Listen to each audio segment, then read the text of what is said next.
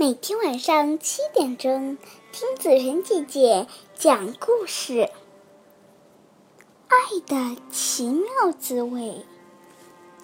青蛙弗洛格坐在小河边，他心里悠动着一种说不清的感觉，他自己也不知道这到底是快乐还是悲伤。整整一个星期了，他都是这样精神恍惚的走来走去。到底出了什么事呢？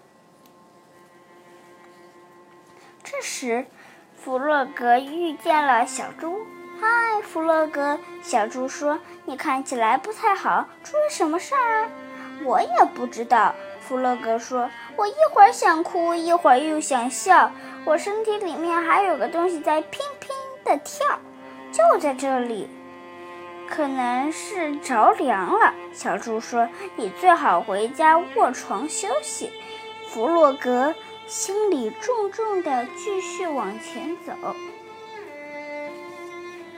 弗洛格路过野兔家的时候，路过野兔家，野兔他说：“我感觉有点不舒服，进来坐吧。”野兔和蔼地说。现在说说看，你到底怎么了？野兔问。我一会儿冷一会儿热的，弗洛格说。而且有个东西一直在我身体里面拼拼的跳，就在这里。他把手放在胸口上说。野兔像一个真正的医生似的，认真思考着。我知道了，他说。那是你的心脏，我的心脏是拼拼的跳，但是它有时跳得比较快。弗洛格说：“很有节奏，节奏里就是是这样，一、二、一、二、一、二。”野兔从书架上抽出一本书，哈！野兔说。注意听着，心跳加速，忽冷忽热，这就代，这代表你恋爱了。恋爱？弗洛格惊讶地说：“哦，我恋爱了。”他兴奋地向上一跳，跳出了野兔的家，跳到半空中去了。弗洛格从天而降，把小猪吓了一大跳。你看起来好多了，小猪说：“没错，我觉得我很好。”弗洛格回答：“我恋爱了，这真是一个好消息。”你爱上了谁呢？小猪问。这是倒是这倒是弗洛格没有想到的问题。我知道了。他想了想，回答说：“我爱上了美丽、善良又可爱的小白小白色鸭鸭小鸭。”不可能，小猪说：“青蛙不能不可能跟鸭子谈恋爱，因为你是绿色的，而它是白色的。”弗洛格没理会小猪的话，他才不会。为这件事情而烦恼呢。弗洛格不会写字，但是他会画美丽的图画。又回到家后，他用红色、蓝色是他最喜欢，还有他最喜欢的绿色，画了一幅可爱的图画。傍晚，他。他木降临的时候，弗洛格带着自己的画来到了小鸭家，将图画塞到了门缝底下。因为太兴奋了，他的心跳得很快。小鸭发现这张图的时候非常惊讶：“是谁送给我这么美丽的、这么美美丽的图画给我呢？”他开心地叫着。并且把画挂在了墙上。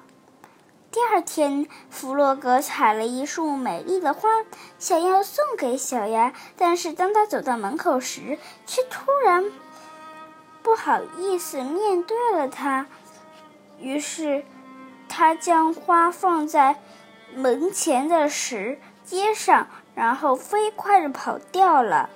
日子一天一天的过去了，弗洛格就是鼓不起勇气去找小鸭说话。收到这么多漂亮的礼物，小鸭非常高兴。但是礼物是谁送的呢？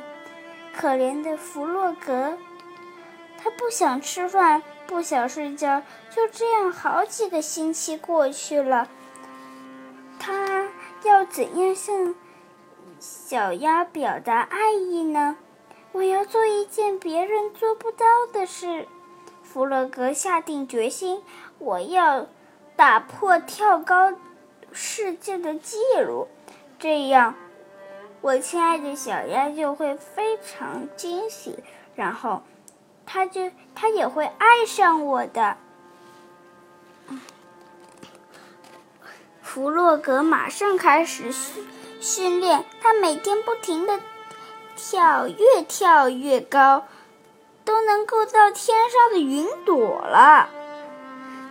以前世界上还没有一只青蛙能跳这么高。弗洛格怎么了？小鸭担心的问。再这样跳下去会很危险的，它会受伤的。结果小鸭不幸说中了。星期五下午两点十三分，弗洛格出事了。当他要要打破跳高世界纪录的时候，身体失去了平衡，摔落到地上。小鸭正好路过，急忙跑过去帮助他。弗洛格摔得几乎不能走路了，小鸭小心地扶着他，将他带到了自己的家里。他无微不至地照顾他。哦，弗洛格，你差点就没命了。他说：“你一定要小心。”我真的很喜欢你。就在此时，弗洛格终于鼓起了勇气。小鸭，我也非常喜欢你。他结结巴巴地说：“他的心跳比……”往常更快了，脸也长成长成了深绿色。从此以后，他们互相深爱着对方。一只青蛙和一只鸭子，绿配白色，爱是是不受肤色限制的。